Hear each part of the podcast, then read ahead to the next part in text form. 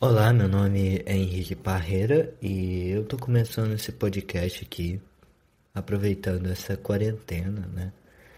Que a gente tá nesse tempo aí de coronavírus e aproveitando para fazer algo de útil, algo que eu possa conseguir me comunicar com as pessoas mesmo dentro da minha casa. Então, foi o podcast que eu tive como principal ideia, algo que eu gosto muito e que eu espero que as pessoas gostem do meu podcast também. É, é basicamente o que eu quero falar hoje nesse podcast é sobre o tema talvez mais polêmico nessa nessa quarentena aqui de brasileiros que eu quero me referir, que seria o nosso presidente Jair Bolsonaro. Porque eu digo que é muito polêmico, é muito óbvio, você já sabe. É, ele teve certas medidas, que foi a demissão de alguns ministros, e era justamente os ministros que tinham talvez maior apoio dentro da população. Aí, mesmo você não gostando do Sérgio Moro, é, ele tinha talvez o maior apoio da população talvez o segundo seja o Mandetta, ou talvez o Mandetta tenha se colocado como o primeiro.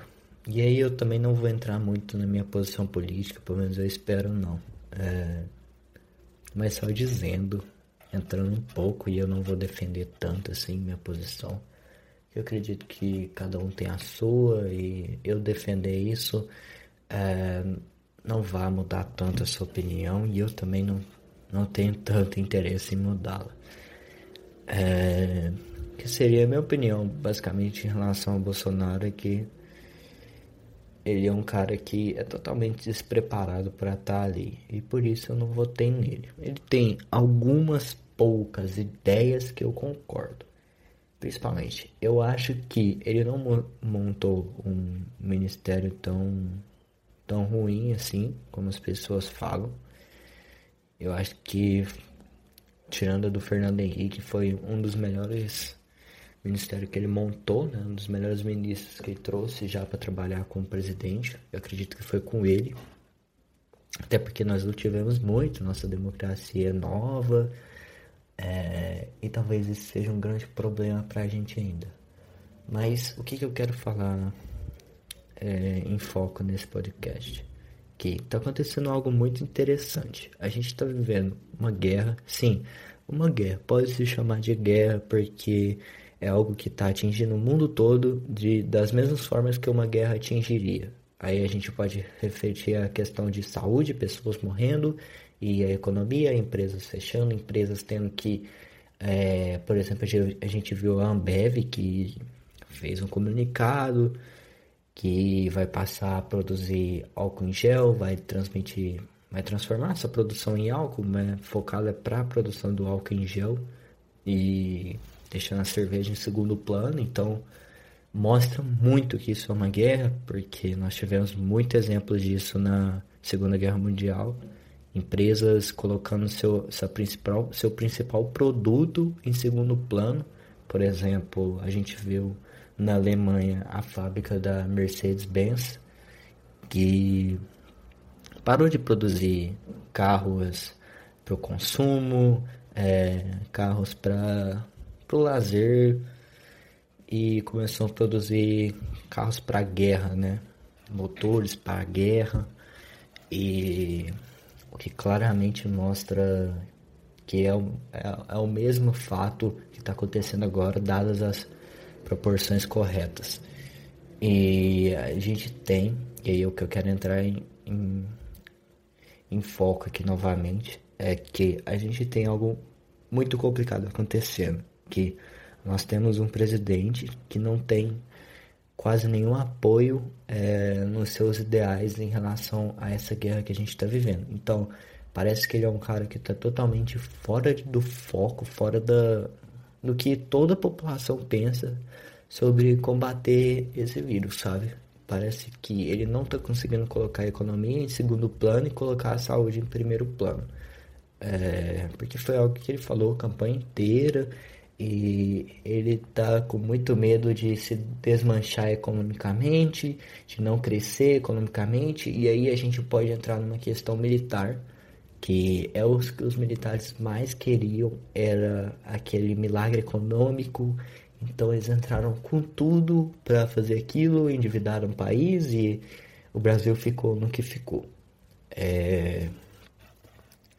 Então é basicamente isso. Eu, eu acredito que essas, esses posicionamentos deles não bem definidos em relação ao coronavírus, não bem definido em relação à quarentena, é, ser a favor disso, ele não consegue expor isso. Talvez ele até seja, mas ele não consegue porque ele tem uma pressão muito grande que ele mesmo criou, que é o desenvolvimento econômico ele colocou isso, ele falou que o PT acabou com o país economicamente e que nada pior ia acontecer e que ele ia. Ele, é, a rejeição dele cresce exponencialmente a todos os dias.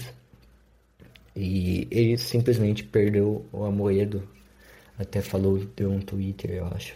Eu vi no Instagram, mas parece que ele tweetou isso e que ele perdeu totalmente o controle. Ele não tem o controle nem do, seus, nem do seu corpo político e as pessoas que apoiavam ele não estão conseguindo mais, porque o principal, o que mais era atrativo no governo dele era o Sérgio Moro. E o Sérgio Moro discordou dele, então muitas pessoas saíram. Ainda tem aquelas que estão é, mantendo sua posição e aí a gente tem que respeitar a, a posição da pessoa eu não concordo, mas tudo bem, você tem seu direito e fique com a sua posição. Mas ele está perdendo totalmente o controle de, da população, totalmente controle da sua liderança, assim como todos os brasileiros. Porque, e aí eu vou entrar nesse mais um ponto aqui, que a gente vê no Brasil de, sei lá, 8, 10 anos pra cá, uma ausência muito.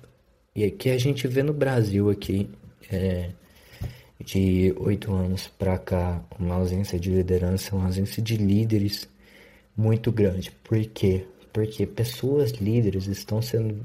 É, estão tendo uma valorização, ponto. É, eu quero dizer com isso que os, os líderes estão sendo totalmente considerados estão sendo considerados, quer dizer, joias, coisas preciosas, porque existe uma ausência muito grande de, líder, de líderes, principalmente no Brasil e no mundo, mas reforçando o nosso ponto no Brasil, que é a realidade que as pessoas estão vivendo aqui nesse podcast, né? A maioria com certeza deve ser brasileiro. E eu sou brasileiro, então eu não estudo os outros países, o que eu estudo do mundo, para mim, é muito pouco para eu ter uma posição quanto a isso. Então, forçando no Brasil, é, a ausência de líderes é muito evidente em, em qualquer coisa que a gente for pensar. Por exemplo, um exemplo banal seria na seleção brasileira. Se a gente pega, por exemplo, a seleção brasileira de 2002 e aí a gente vai comparar com a seleção brasileira de 2018 na última Copa do Mundo, a gente não vê nenhum engajamento das pessoas em relação à Copa do Mundo. Em 2002, todo mundo começava, todo o Brasil começava o jogo, tava é, a, as pessoas que não gostavam de futebol estavam com camisa do Brasil, e, camisa do Brasil, não, camisa da CBF, né? E que é muito bom detalhar, muito importante, quer dizer, detalhar isso, que é a seleção da CBF hoje em dia e todos de frente à televisão. Estavam assim em 2002. Hoje, em 2014, a gente viu uma queda muito grande de engajamento em relação à seleção brasileira. Eu gosto de futebol, eu tenho um time de futebol, eu acompanho muitos jogos internacionais e nacionais. Eu não tinha camisa da seleção brasileira é, na Copa do Mundo de 2018. Eu não tinha. Eu vi os jogos todos é, com camisas aleatórias de times de futebol, mas nenhum com a seleção brasileira. E eu não fiquei triste pela seleção, eu não fiquei, não chorei, é, não mudou nada na minha vida a seleção brasileira ter sido eliminada para a Bélgica em 2018, porque eu não, não me sentia parte daquilo. E em 2002 as pessoas se sentiam parte daquilo. Tanto que o Ronaldo fez aquele cabelo. Aquele cabelo que ele deixa só uma casquinha. E muitas crianças aí, a gente vai falar quase no Brasil inteiro, fizeram aquele cabelinho é, e foram com a camisa do Ronaldo ver a televisão. Ver na televisão ele ganha, ele jogando e torcendo por aquilo e fizeram aquele cabelo porque eles se sentiam parte daquela conquista. Então, quando ganhou, é, desculpa, quando ganhou a Copa do Mundo, as pessoas ficaram felizes de verdade. Não foi durante dois dias, foi durante meses. E até hoje, gerações que viveram aquele momento lembram, tanto que a Globo reprisou aquele vídeo, né? É, aquele jogo, colocou pra, em horário nobre acho que era um domingo, a uma hora da tarde passou o jogo, não lembro. Foi esse, essas semanas aí, né? Fazer umas duas semanas. É, e muita gente viu, muita gente postou stories vendo, porque o brasileiro sentiu parte daquela conquista, porque tinham líderes, tinha pessoas que ganhavam títulos em seus times e levavam a bandeira do Brasil, é, lutavam pelas causas do Brasil. A gente tinha pessoas jogadores que pareciam ser muito mais próximos de nós, muito mais próximos da nossa realidade. É, por exemplo, o Ronaldinho Gaúcho, as pessoas viam ele como um cara humilde, mesmo ele tendo muito dinheiro, morando em Barcelona. Mas quando ele estava no Brasil, a gente via ele na rua. Eu não, mas as pessoas que moram na cidade que eles estavam, via ele na rua, via ele jogando praia, é, jogando futebol na praia. É isso que eu quero dizer, sabe? Eram pessoas que conseguiram fazer as outras, os brasileiros, se sentirem parte, sabe? Se sentirem engajados, tipo, vamos lá, vamos ganhar a Copa do Mundo a gente. Nós não tivemos nenhum líder é, na Copa do Mundo de 2018. Tanto que os brasileiros falam, mal, falam muito mal de um jogador que é genial, que isso é fato, o cara é genial, por tudo que ele já fez no futebol, por tudo que ele já ganhou. Ele é genial, um dos melhores do mundo, e os brasileiros, sei lá, a cada 10 brasileiros, 6 ou 5 falem mal dele, que é o Neymar. E ele deveria ser o nosso líder, e ele claramente não é um líder. Então, um exemplo banal que nós não temos liderança é, entre os brasileiros mais. E quando a gente tem um jovem que é líder, quando a gente tem uma pessoa, por exemplo, o ministro da Saúde, que fez um depoimento depois dessa entrevista falando: fiquem em casa, é, não deem tanta atenção a notícias ruins no jornal, porque é o que o jornal quer vender. Tipo, preocupa, seja positivo, mas faça sua parte, fique em casa, que isso vai passar e tempos bons virão.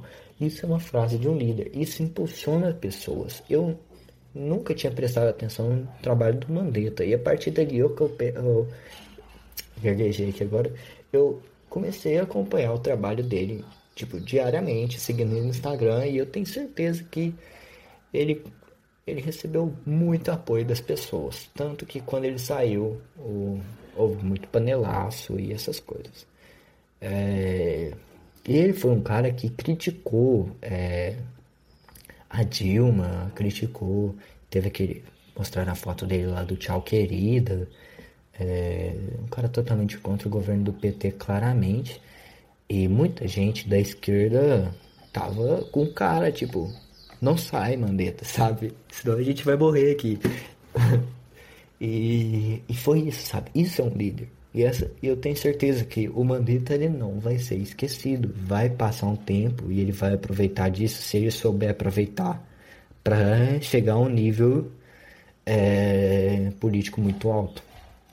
Então, as pessoas, se ele aproveitar disso, ele não vai ser esquecido. E isso é um exemplo que eu tô te falando.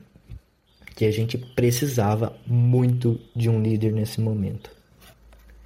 Um líder que eu digo, um presidente que tenha uma liderança. E claramente o Bolsonaro não tem.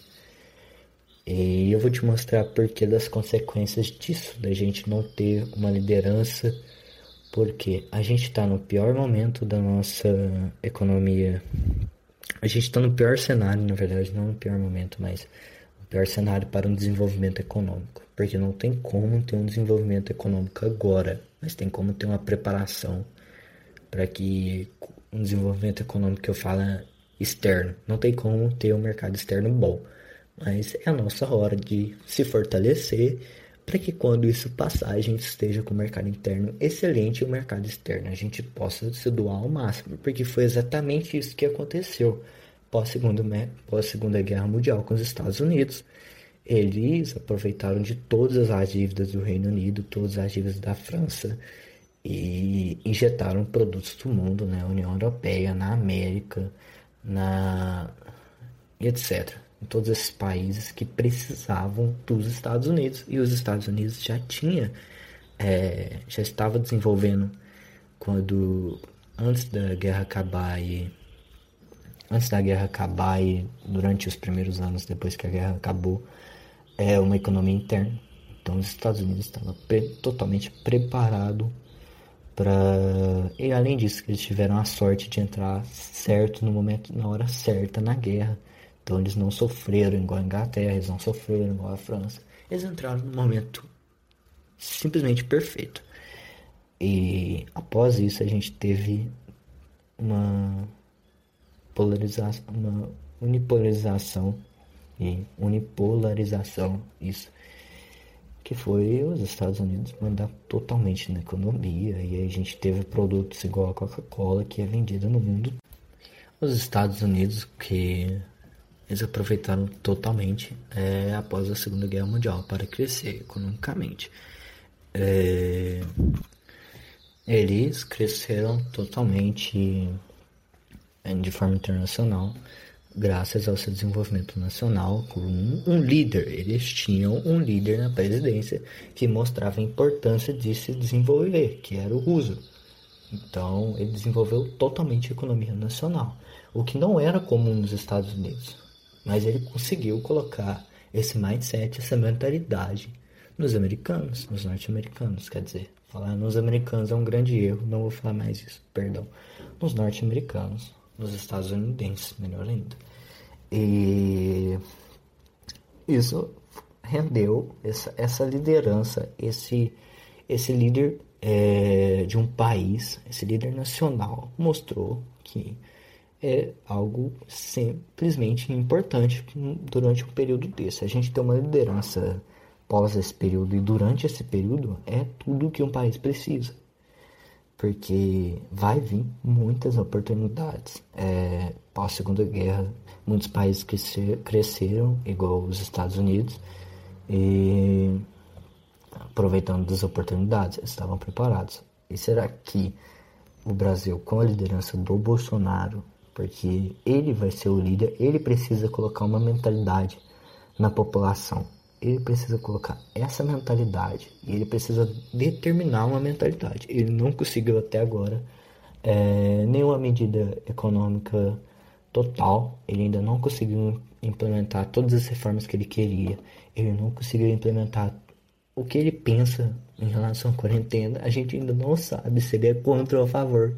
Ele fica numa indecisão ele fica, ah, pode trabalhar, mas vai trabalhar só durante dois dias na semana e, sabe, é uma coisa assim.